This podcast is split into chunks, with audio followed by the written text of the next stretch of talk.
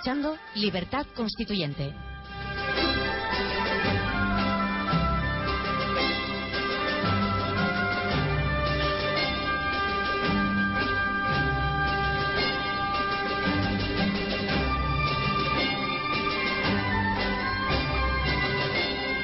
Queridos amigos, hoy estamos más solos, porque no, no tengo nadie en el estudio, estáis vosotros y yo, cada uno en su nicho. ¿Me oís? Sí, Martín? sí, Antonio. Buenos días. Martín y, Buenos días. y José Luis. Buenos días. don- Es que hoy no ha podido venir Adrián y le dije que no importaba, que os llamara a vosotros y nosotros dialogamos por teléfono y yo por la radio. Así Muy que, bien. ¿qué tema habéis elegido, habéis preparado? ¿Habéis preparado algo? ¿Que hablasteis con Adrián? Ad- Adrián había, había propuesto un texto sobre, sobre la vejez de Cicerón. Anda.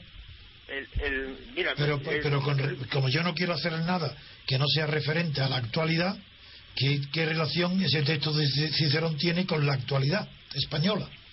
No, nada, no, era solamente un texto introductor sobre, y, y valor sobre la vejez. No había nada sobre la actualidad. ¿No? Bueno, No. lo que pasa es que tratándose de Cicerón, Sí, también es verdad. sus ideas dices, siempre sí. son, Es son permanentes, como buen Sí. texto clásico. que Sí, claro. Bueno, pues ven, vamos a leer el texto, vamos a, despejar la incógnita.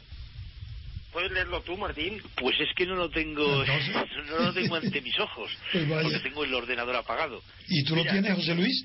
Mira, sí, lo tengo, lo tengo aquí. Mira, Pues el, el- decía así. Dice, el viejo está en mejor situación que el joven porque lo que éste espera, él ya lo ha logrado. El joven quiere vivir mucho tiempo y el viejo ya lo ha vivido. Aunque pensemos, ¿qué quiere decir dada la naturaleza del hombre mucho tiempo? A mí sigue sin parecerme muy duradero nada que tenga un final. Cuando éste llega, el tiempo que ha pasado se ha escapado.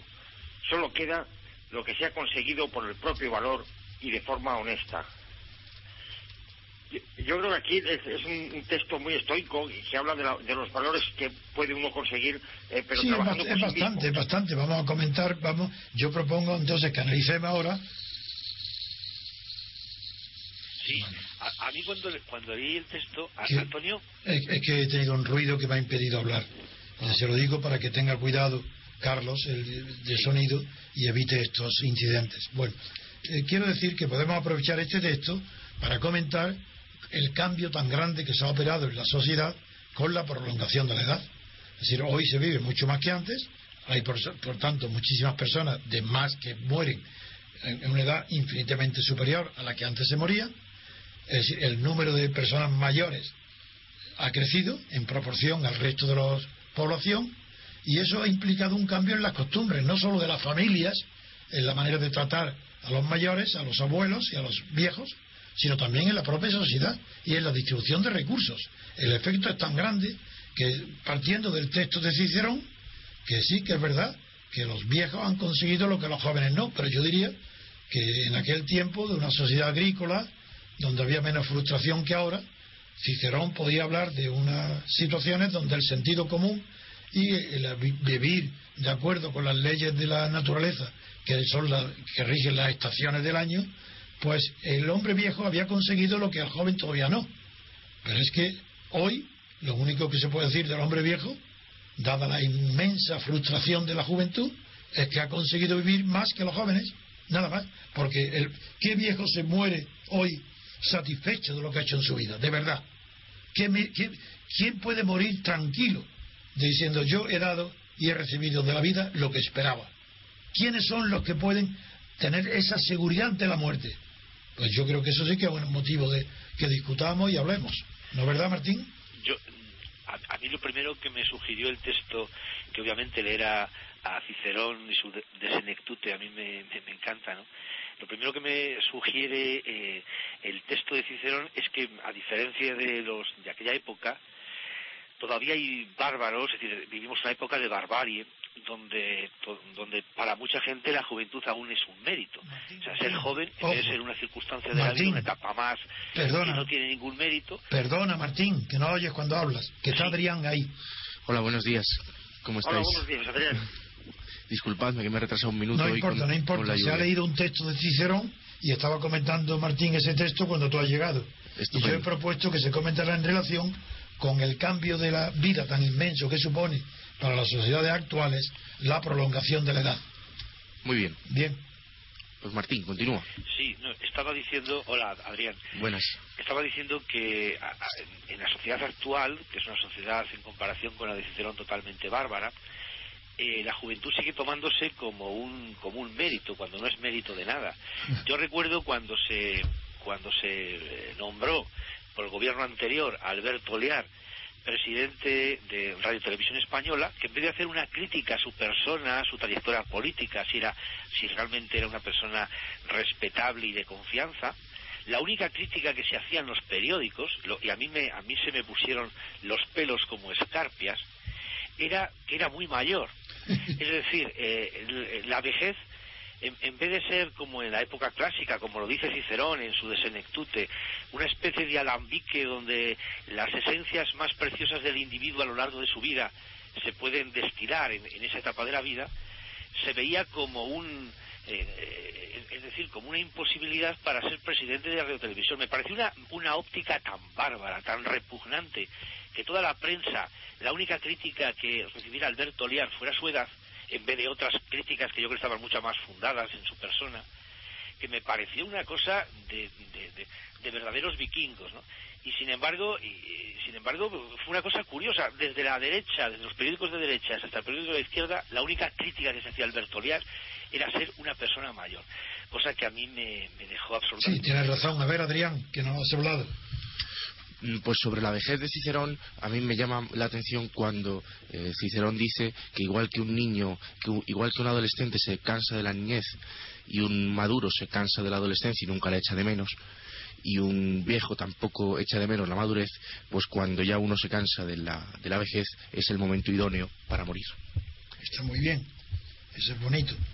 De todas formas, eh, yo estoy convencido, no solo por mi propia experiencia, sino por la observación de las experiencias ajenas, que en realidad la vejez eh, que cuenta es la que afecta al espíritu.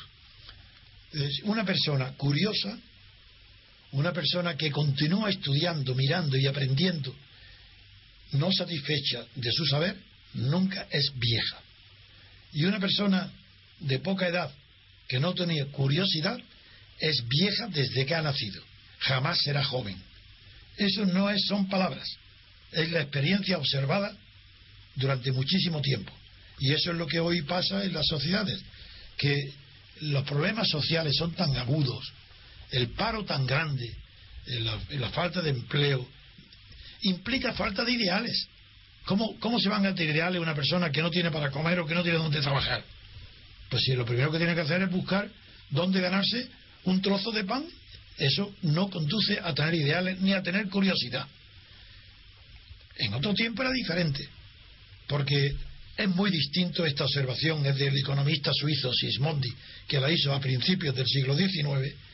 Es muy, difícil, muy diferente la situación de la pobreza heredada que la pobreza producida. La, hereza, la, pobreza heredada era la de los antiguos pobres de parroquia, donde las parroquias atendían por caridad al sustento, pero eso no afectaba más que una parte muy pequeña de la población marginada. Pero hoy, desde la observación de Sismondi, es tan pertinente porque el sistema de producción produce pobreza. Claro que produce riqueza, pero a costa de pobreza. Si hay 20, si hay 20 millones de parados en España, desde luego esos parados en España han favorecido que también haya 20 o 30 o 100 o 200 multimillonarios en euros. No se puede separar una cosa de la otra, porque también la especulación financiera, que es la que, yo no estoy hablando de los millonarios que se hacen millonarios porque aciertan en una patente, aciertan en una clase de negocio y se dedican toda su vida a trabajar y acumulan el dinero. No, yo me refiero a esas fortunas repentinas y tan grandes que se ocasionan no por un descubrimiento tecnológico como son los, los creadores de los programas de Internet y por los medios tecnológicos que tienen las primeras fortunas del mundo hoy, sino que me refiero a esos millonarios que se hacen fortunas inmensas exclusivamente por la especulación. José Luis. Sí, a mí, a mí el, texto de Cicerón y todo, el, todo el discurso de la vejez, en, llevado a la etapa actual, a mí lo, que siempre me ha inspirado es el desaprovechamiento que tenemos de la experiencia de los mayores en, la sociedad actual. No, antes pues existía la gerontia en tiempos antiguos o, el senado que de ahí viene la, reunión digamos de, las personas con experiencia que el, digamos, encauzaban o conducían al resto de la sociedad. Hoy día esta experiencia está absolutamente, está absolutamente despreciada, porque quizá porque por la tecnología, avanza mucho la tecnología, los mayores no saben manejarla como los jóvenes y quizá por eso se los ha echado a un lado, pero y, por, otra cosa también, José Luis. Sí. Pensemos de verdad, ¿qué experiencia puede transmitir las generaciones españolas de los, de, las, desde la guerra civil hasta ahora, de 60 a 70 años, ¿qué experiencia le pueden transmitir a sus hijos? El que triunfa, pues sí, ha habido unos profesionales, médicos, abogados, pocos, que triunfan, eso pueden transmitir a sus hijos y a los jóvenes esa experiencia. Pero eso es una minoría ínfima. ¿Qué experiencia? Si, si las fortunas que empezaron con el extraperlo en la guerra, continuaron luego en, la dictadura, salvo las empresas que hicieron los procesos buenos de desarrollo económico. Y ahora, sobre todo, con la corrupción de la autonomía y las inmensas miles y miles de millones de euros robados al erario público, ¿qué experiencia pueden transmitir los, los mayores si no se han revelado, si no le han enseñado a sus hijos que es intolerable y que hay que rebelarse y levantarse contra las clases políticas que roba y, que, y se corrompe? ¿Qué experiencia van a transmitir? Bueno, Antonio, yo ahí discrepo. Venga, yo, venga. Yo creo que todo toda la, generación esta de la posguerra aquí tiene algo que, ya hemos perdido, que era la capacidad de trabajo y la capacidad de sacrificio y la capacidad de ahorro. De acuerdo con usted en que socialmente eran bastante incultos, por decirlo de alguna manera. O sea, despreocuparon bastante. No, pero yo no he hablado mal de ellos. Yo he hablado, yo he hablado mal de los millonarios que se hicieron millonarios con el franquismo, pero no, no por su arte sino por sus malas artes en el gobierno. Y, y sobre todo, estoy hablando de las fortunas que se han hecho hoy en España en los últimos 30, 20 o 30 años a costa de aumentar la pobreza y el paro en la población. A eso es a lo que me refiero. Ahí tiene usted toda la razón. Pues ya está, no hay más. Don Antonio, si no lo he entendido mal, usted se refiere a la que las generaciones se pierden ante el problema de la libertad y que las generaciones anteriores, en la época de Franco, fue una generación perdida porque fracasaron en la conquista de la libertad. La de Franco, desde luego, pero más perdida esta, que ha tomado por libertad lo que es oligarquía de corrupción. Es mucho peor, porque de, la ignorancia se puede salir y, y bajo Franco fue la ignorancia. En cambio, de la confusión no se sale Tú puedes estar equivocado y el error lo puedes corregir, pero una confusión y confundir la libertad y la democracia con lo que hay en España. Eso es el colmo. Que se le llame democracia y libertad al régimen de corrupción de los partidos estatales. Eso no puede ser. Es que, ¿Qué solución económica va a encontrar España si no hay libertad política? ¿Cómo puede haber decencia y ética sin libertad política? Todo lo que se haga es inútil, todo se está tirado por la borda. Por eso mi primer punto de vista en mi vida ha sido la conquista de la libertad, no para mí, la libertad colectiva, para todos. Porque o la libertad o es colectiva o es falsa. Y la prueba está en ese dicho, que lo repito continuamente. Estos pobres ignorantes periodistas que actúan en la televisión y que con orgullo y con seguridad, como si supieran algo, dicen, mi libertad comienza termina cuando comienza la de los demás. Pero serán cretinos. Pero ¿cómo va a... Eso están confundiendo la libertad con los derechos. Claro que mi derecho termina donde empieza el de los demás, porque eh, por eso se llaman límites al derecho. Pero la libertad, entonces la libertad es la fundadora de los derechos, es todo lo contrario. Mi libertad comienza con la de los demás. Sin libertad de los demás no hay nadie libre y esto es lo que se enseña en España. ¿Qué generaciones pueden salir de jóvenes si están enseñados por periódicos, televisiones, repitiendo todos los días inmoralidades absolutas? Todos los días, como si fueran verdades evidentes por sí mismas, lo que transmiten son inmoralidades. Sí, yo, estoy de acuerdo contigo, Antonio, de que efectivamente la experiencia de las personas mayores actuales es una experiencia triste por la época que han vivido. Pero es que además yo creo que se, que se también eh, no hay que olvidar que ser viejo no equivale a ser respetable. Es decir, que cuando uno a lo largo de su vida, como por ejemplo tú mismo, has, has llegado a estar en la cárcel en la defensa de la libertad, Claro. has tenido una curiosidad intelectual eh, cada día Permanente, y que cada hora de tu que vida, sigue todavía.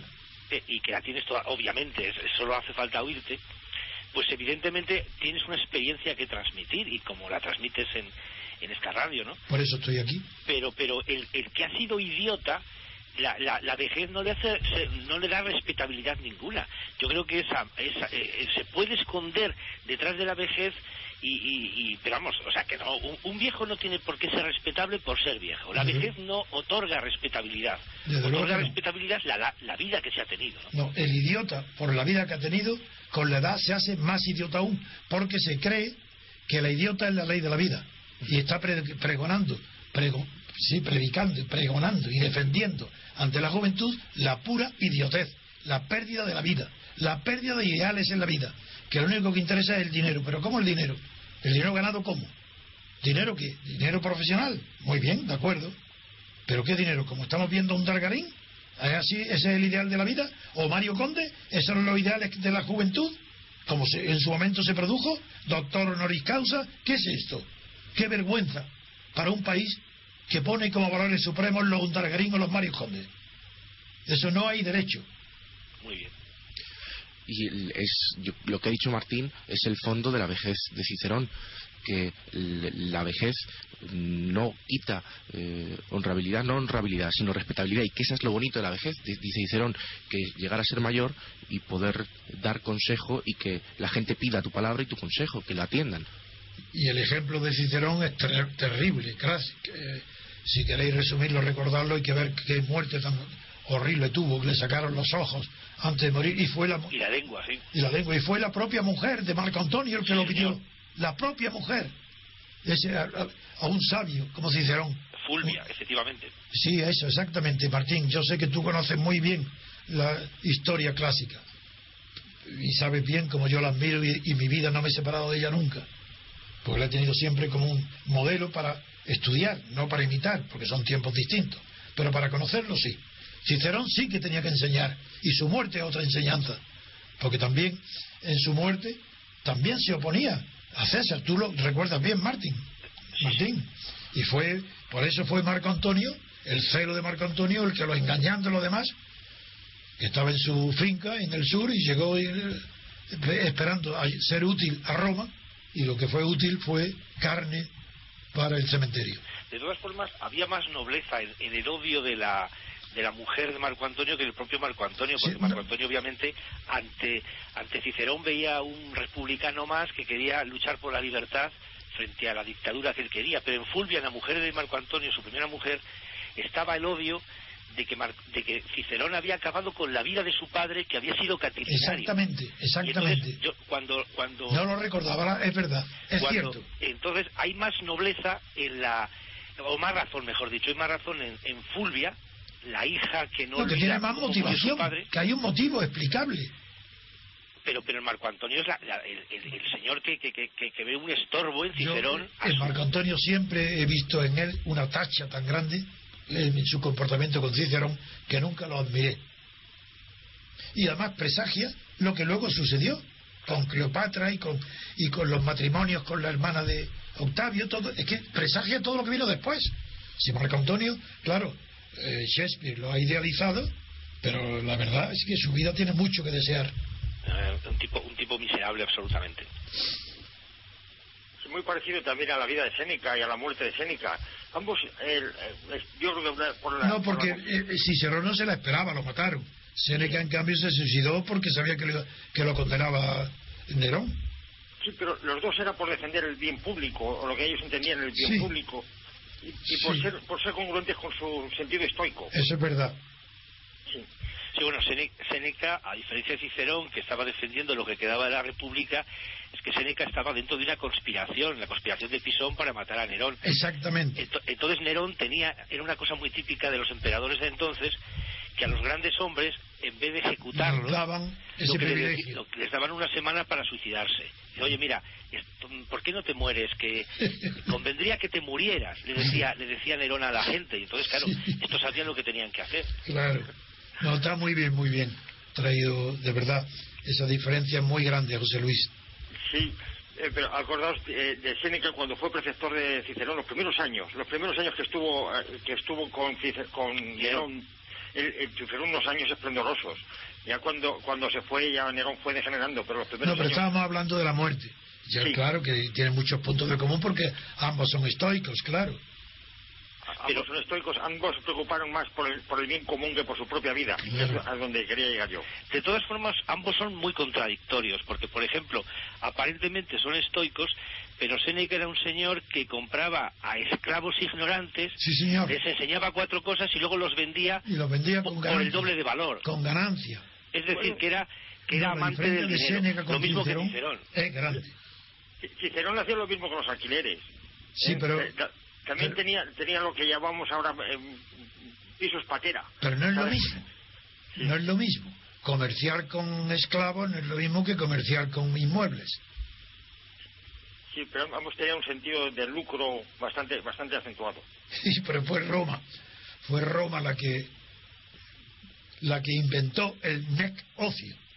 Que de ahí viene la palabra negocio. Y fue Roma la que la que inventó ese tema del dinero, del, del peculio. Pero En bien, todo caso, e- era mucho más generoso Cicerón, porque Cicerón era generoso incluso hasta hasta hasta quedarse él arruinado. Séneca, sin embargo, yo veo un hombre avariento y muy amigo del dinero en Séneca. Hay un poco de fariseísmo en, en Séneca, pero vamos, es, es- a mí me gusta infinitamente más la figura de Cicerón que la de Séneca. Pero, pero no- no me gusta, ¿eh? No es que piense que, que sea un hombre reprobable. ¿no? Yo, Séneca es un hombre admirable en muchos aspectos, pero no un modelo de vida. Séneca no entregó todo el dinero al, al- al emperador cuando dimitió. Me parece que sí, ¿eh? Séneca No. Séneca, se- eh, bueno, pr- primero Séneca es un hombre que, que fue desterrado por eh, fue desterrado por Claudio. El emperador Claudio, primero, el primer destierro que sufre que sufre Séneca es porque es desterrado. Y luego eh, hizo una sátira al, al emperador Claudio, de- bastante grosera, metiéndose con Claudio, y es un tipo es un tipo muy contradictorio, muy contradictorio Séneca. Pero en fin, hablemos de otra. tra- traigamos más al presente estas reflexiones, porque lo que importa es examinar hoy la situación de la vejez. Que es verdad que, que hoy es normal morir con más de 85 años. Claro, yo pongo ese límite para que no me coja a mí ya la muerte. Bueno, Cicerón dice que nadie cree que es tan viejo como para no vivir un año más. eso es verdad. Sobre todo si le gusta la naturaleza, con eso le basta. Y si puede verla, claro, o sentirla. Quien Lo que habló muy mal, interesante, muy mal de, la reflexión anterior de Antonio, cuando hablaba de, de quiénes son los modelos, es decir, lo que los, lo que los actuales viejos han transmitido como modelos a las nuevas generaciones, es que realmente son los, los Faustos de Goethe, ¿no? Ah, O sea, claro. el, el, el- el modelo del, del, del viejo malo es Fausto. Es decir, el hombre que, se, que retira sus Pues es que libros... el Fausto es mejor Mefistófeles que él. Es mejor Mefisto, le da siempre buenos consejos. Sí, sí. Sí, pero me refiero al hombre que retira sus libros, que ya no quiere leer, Ah, se claro. hace escéptico y solo va a la realidad más cruda, ¿no? Sí. No, la, la vejez es un asunto de permanente reflexión y de permanente obligación, porque yo no me considero liberado de ningún deber por la edad que tengo. Es al contrario, me, teniendo la conciencia de la corta espacio de vida que queda, mm, tengo más prisa en realizar, en estudiar, en difundir, tengo más apetitos de comunicar la libertad, el deseo de la libertad a los demás. Y eso, yo soy, es más, yo de verdad, parecerá pretencioso, puedo sentir algunas molestias, pocas, porque salvo el accidente de la pierna, que ha sido que me he caído, pero yo no siento la vejez, porque la vejez, yo no lo sé, pero le pregunto a otros y los veo su aspecto, y la vejez se siente, yo no siento la vejez, porque mi vida no cambia, sigo estudiando igual, hablando igual, la pasión es la misma. Yo no tengo menos pasión que cuando tenía 50 años, ni 30. Incluso es posible que fuera más moderado a los 20, por prudencia. Hoy tengo menos prudencia porque no tengo nada que perder. Sí, sí, sí. Sí, efectivamente, eh, es- estás en plena juventud, Antonio. Mentalmente seguro, ¿eh? Eso no tengo duda ninguna. Además se te nota. Yo creo, don, Sí. don Antonio, es, es- es cierto, en los debates de la clave, eh, creo que ahora saltaría usted de otra manera y saltaba Más más fuerte. violento. Yo creo que sí. Más violento por eso, porque ya ahora lo que tengo es impaciencia. Antes tenía más paciencia para soportar la idiotez. Hoy la considero una ofensa. Es que yo, alguien que dice una idiotez delante mía, pienso que me está ofendiendo. Pero digo, por lo menos dilo cuando yo no esté, dilo detrás de mí, no me lo digas delante de mí. Y claro, como no hacen más que mentir todos, pues que no tengo que vivir o con los oídos tapados o en esta radio rodeado de amigos y de gente sabia que defiende la verdad por encima del interés propio. Que eso, eso es lo que estamos persiguiendo con esta, con esta radio y con nuestro periódico. Es sostener la verdad contra el propio interés. Eso es hermoso, pocas veces se realiza, pero nosotros lo estamos haciendo. Dure lo que dure. Porque qué lejos está la concepción suya de la vejez y el ejemplo que está dando don Antonio con, con la vejez que pintaba Sófocles. Sóf- Sóf- Eso es verdad. Sófocles decía que la vejez era como, como un acantilado orientado al norte, que es decir, recibe frío. el oleaje por todos los lados. El frío. Sí, pero, So- pero Sófocles, muy, muy bien, muy bien traído, José Luis. Muy bien, muy bien. So- Sófocles lo decía porque tuvo un... Sófocles murió muy viejo, tenía 97 años cuando falleció, y lo dice Sófocles porque tuvo una experiencia de tener un hijo malvado. Eh, eh, el hijo de Sófocles le quiso, le quiso a su padre coger la herencia, que era una herencia muy importante, Sófocles tenía mucho dinero. Y entonces, eh, una de las formas de anticipar la herencia en el mundo clásico era que decir que tu padre pues ya estaba loco, estaba mal de la cabeza. Claro. Y Sófocles recitó el segundo estásimon ante el, ante Sí. el juzgado eh, de una manera tan maravilloso el segundo est- estásimon de, de la Antígona que quedó que incluso hizo llorar a los jueces y, y- y, por supuesto denegaron a su hijo ¿Se defendió él mismo? ¿qué? Él mismo Sí, fue. claro, como en el- ya no, no existían los No, eh, pero es eh, que eh, los sofistas luego, claro, ya Sí, pero defendieron los a sofistas otros. lo único que podías hacer era aprender el discurso que te decía el sofista, la representación no existía en el Eso es. Y entonces el, el viejo Sófocles, con noventa y tantos años, se defendió él mismo recitando el segundo estásimon de su Antígona. Sí. Y quedó el, juzga- el jurado tan absolutamente alucinado que, que obviamente eh, le dio que, que él seguía siendo, le seguía rigiendo la cabeza y su hijo era un tipo detestable y nada más. Por eso la, la experiencia final de Sófocles es muy triste, porque el hijo que había querido Me pues, acuerdo, salió yo, ¿no? yo esa, esa vivencia no la recordaba, pero al contarla tú, me he acordado del caso de Mirabeau. Como sabéis, Mirabeau, el más inteligente, el más formado, el honesto, era el padre, que era el marqués de Mirabeau. Pero no el vizconde de Mirabeau, que era un bala, un granuja, que además se escapó con una mujer en aquellos tiempos terribles, que decía la prisión, y tuvo muchos pleitos con su padre, siempre por dinero porque era muy sinvergüenza Mirabeau, el célebre, el de la Revolución Francesa. Y en uno de los pleitos que ganó su padre, por dinero, mm, el padre luego comentó, y están los libros, el comentario, y dijo, qué, qué belleza, qué discurso de mi hijo. Dice, solamente le falta la verdad. Pero fíjate, eso es el padre que sabía que era un granuja su hijo, pero sabía también que era un orador como no ha habido otro en su época. En la Revolución Francesa, la habilidad de Mirabeau para improvisar un discurso con nada era tan grande que detrás de él, en Versalles, no en París, en la Asamblea, se- que detrás de él se sentaba un grupo que se, llamó, se llamaron los suizos. Y era gente interesada en, la, en los asuntos de la revolución, sobre todo por la repercusión económica de las leyes que, iban, que estaban, iban a proponer, se sentaban detrás de, de Mirabeau y le pasaban un billetito escrito con, con tres palabras, cuatro palabras la idea. Nada, lo leía Mirabeau, se levantaba y era capaz de estar hablando una hora. De- y la gente allí medio llorando. Hablaba de, lo divino, de lo humano, levantando emociones. Ese granuja fue enterrado como el gran héroe de la revolución cuando era el mayor traidor que tuvo la revolución que traicionó al pueblo desde que llegó a Versalles. Bien, no es que me he acordado, al contar tú Sófocles, me he acordado de, de Mirabeau, de su hijo. No sé si en el minuto que me he perdido habéis hecho la reflexión de Cicerón de que da igual lo- el tiempo que uno viva, por mucho que viva, cuando ya ha pasado, eh, no importa, porque si, si quiere seguir viviendo. Creo que sí, ¿no? En el, en el párrafo hablaba de que, bueno, no, en la palabra lo que decía es que siempre se puede vivir más, siempre se quiere vivir, siempre se puede vivir un año más. Y, que nada que sea muy duradero, eh, nada que tenga un final puede ser muy, dura, muy duradero, porque una vez que, se llega al final, claro, eh, lo único que le queda es el, recuerdo de lo que ha vivido hasta ahora.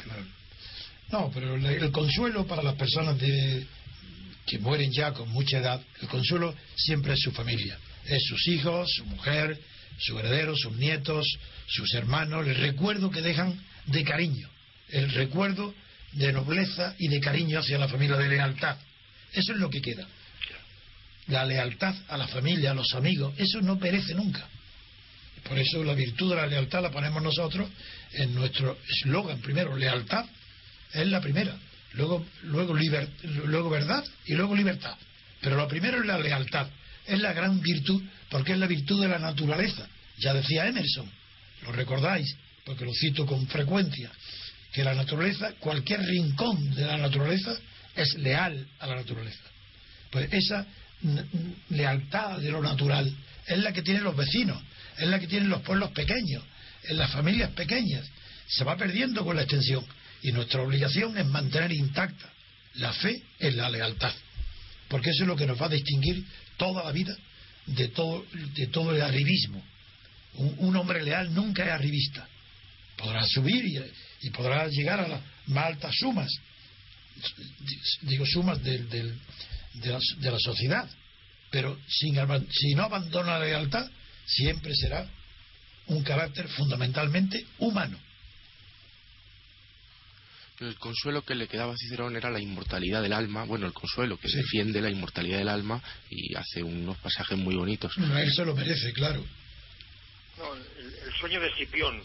Exactamente, muy bien, el sueño de Escipión, efectivamente ya es una, una, maravilla de texto sobre, sobre, el, sobre el destino y sobre, sobre todo sobre el futuro o sobre el premio que debe tener una vida eh, sacrificada y honesta. Tienes razón lo que decía el Cicerón, la conclusión que sacaba es que al final de la vida es como una obra de teatro, que te pueden dar un papel pequeño, pero lo importante es interpretarlo bien.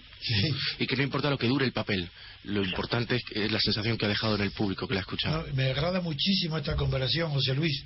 Bueno, Martín lo sabía y para mí siempre sabe Martín que es un placer hablar con él por la comunidad de intereses culturales que tenemos y sobre todo por mi amor profundo a a la cultura antigua, que en él es su profesión, es su vida. Él es catedrático de eso, de, la humanidad antigua.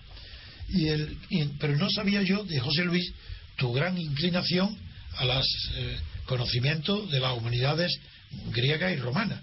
Y eso es una maravilla, eso es otro punto de unión.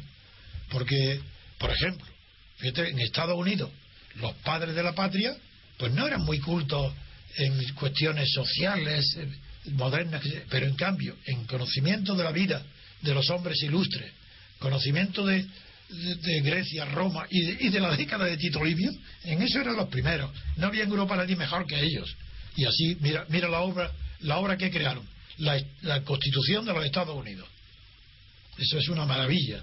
Y el hombre que esté formado en la humanidad, en la antigüedad, que conoce Coriolano y que conoce el sufrimiento de la madre, ese hombre es un hombre útil a la humanidad. Siempre será útil, haga lo que haga. Y un hombre obsesionado con la riqueza, con el dinero o con el, dar el golpe de mano, ese es un hombre que es una desgracia para la humanidad. Esto que ha dicho usted, don Antonio, se ha perdido. todo el, cariño que existía antes, hasta hace muy poco, ¿eh? vamos a poner hasta hace 80 años o así, sobre, hacia los antiguos, todo ese cariño, todo ese respeto se ha perdido. Yo hay una cosa que he hecho de menos en mi educación, cuando era joven, que no la recibí mala, ¿eh? y fue, no me inculcaron el cariño y el respeto hacia los clásicos. yo los he descubierto muy tarde, de tal manera que... Pero lo tienen, lo tienen muy fresco, ¿eh? Lo tienen muy bien. ¿Perdón? Que los tienen muy fresco, muy bien adquirido. Sí, pero yo lo que echo de menos es, eh, yo veo que aunque quisiera abarcarlos todos, ya no me da, no me da tiempo, digamos, por una cuestión de, de, tiempo vital. ¿eh? No me da tiempo a abarcarlos todos. pero si conoces bien a Shakespeare, ya lo tienes ahí resumido. Sí, pero el caso es que de los clásicos tiras de uno y te van saliendo por todos, es cierto. Pero no solo eso, es que tiene mucha relación con la ciencia actual. De tal manera que si tienes una buena clase, eh, una buena base clásica, eres capaz de hacerte preguntas. En la época actual, pues sobre política, sobre ciencia, no hay, no hay nada en, en la en la vida que no haya sido preguntado antes por un clásico. si, te lees, si te lees los diálogos de Santayana, los diálogos en el limbo de Santayana, ahí se aprende el valor que para el mundo actual tiene por los demócritos, los epicuros, los epicúreos, eso, y en ese libro tan pequeñito de Santayana es un mundo. Y Avicena, el Aristóteles árabe, eh, es que es una maravilla. Y eso hay que, claro, hay que cultivarlo también a través de los modernos. De, todas formas, Antonio, eh, eh, ¿de dónde viene la frivolidad del siglo XX a, nivel, de todo, además en todos los ámbitos? No hay ningún ámbito que se que se haya salvado, ni siquiera la propia Iglesia. Es decir, la propia Iglesia, hoy no te encuentras un sacerdote que sepa latín. Está muy estudiado el tema. Yo quisiera hablar con, a veces, a veces he tenido la suerte de en algún sitio de poder hablar con un, con un cura que sabe latín y para mí es una, bueno, pues una satisfacción tremenda. ya no hay curas que sepan latín. Pero tiene el defecto... ¿De dónde viene esa frivolidad que hasta la propia Iglesia ha sido ha sido inundada? Ahora te contestaré, pero tiene el defecto de querer que los demás hablemos latín como tú y eso no se puede. Y tú siempre que puedes metes un párrafo latín y, y, si pudiera un artículo en latín. Y eso es una ofensa para los demás porque le estás llamando idiota al que no sabe latín. Eso no puede ser. Hay que tener la educación y la gentileza de guardarte la sabiduría para ti cuando es inoportuna. Cuando hay una sabiduría expresada inoportunamente, eso es pedantería. Y la pedantería yo la odio. Y por eso me, me irrito, porque los tontos son los más pedantes.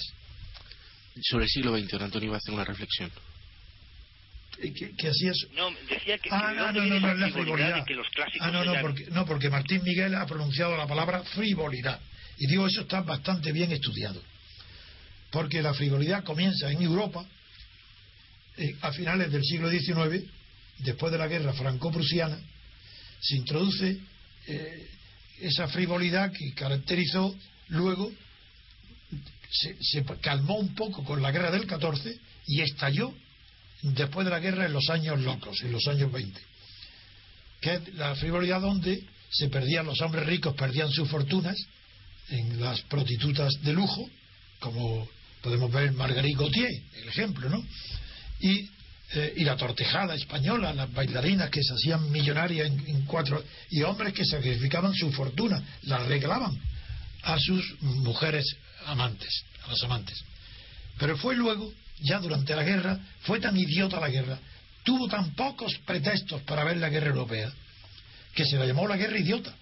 Y en el Café Voltaire de Zúrich se creó unos cuantos eh, artistas, no, no especialmente buenos, pero crearon el dadaísmo, que dadaísmo significa eh, ojelote, era una palabra eh, que significaba un tribu africano, bestia, como lo primitivo, lo crudo, y así se cogió, eh, buscando en el diccionario, la palabra que expresara la mayor incultura, y se cogió el dadaísmo, dada. Y eso fue la expresión completa de la frivolidad.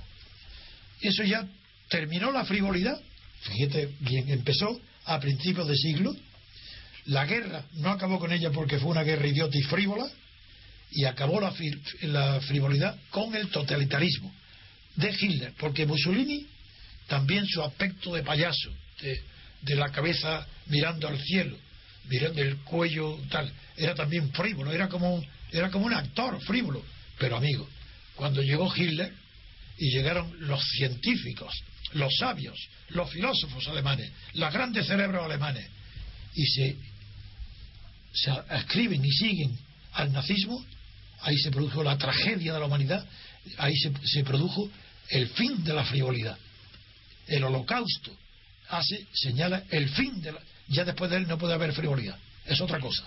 Podrá haber corrupción, pero siempre será para ganar más dinero, para aprovecharse de circunstancias. Pero la frivolidad termina con el holocausto y empieza después de la guerra franco-prusiana con el precisamente cuando Thiers derrota no, los, alemanes derrotan a la Comuna de París, que había sustituido el gobierno de que huyó, el de, el, gobierno de Napoleón III, y Thiers, que era nada menos que Thiers, que había estado ya con Luis Felipe, lleva a los, a los anarquistas derrotados en la comuna, se los lleva a Versalles prisioneros y lo hace pasar por una fila de aristócratas y de ricos burgueses, mujeres y hombres, los pone en fila y delante de ellos pasan todos los prisioneros para que poder ser escupidos y pateados.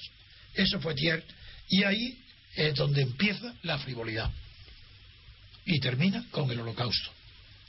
Esa es mi reflexión sobre la frivolidad. Pues con esta reflexión podemos acabar porque hemos agotado nuestro tiempo. Tenemos un minuto más si queréis añadir algo más. Si Hombre, yo siempre oír a José Luis y a, y Martín Miguel es un placer tan grande que le invito a que termine cualquiera de ellos.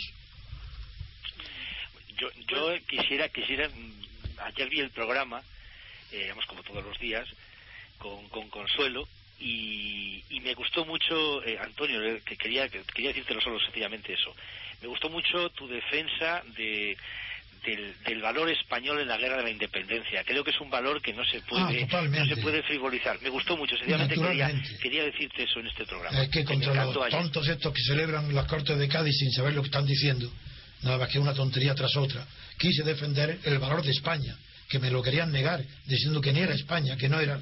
Claro, ¿cómo no iba a ser España? La independencia contra Napoleón, la lucha contra Napoleón es la lucha por España.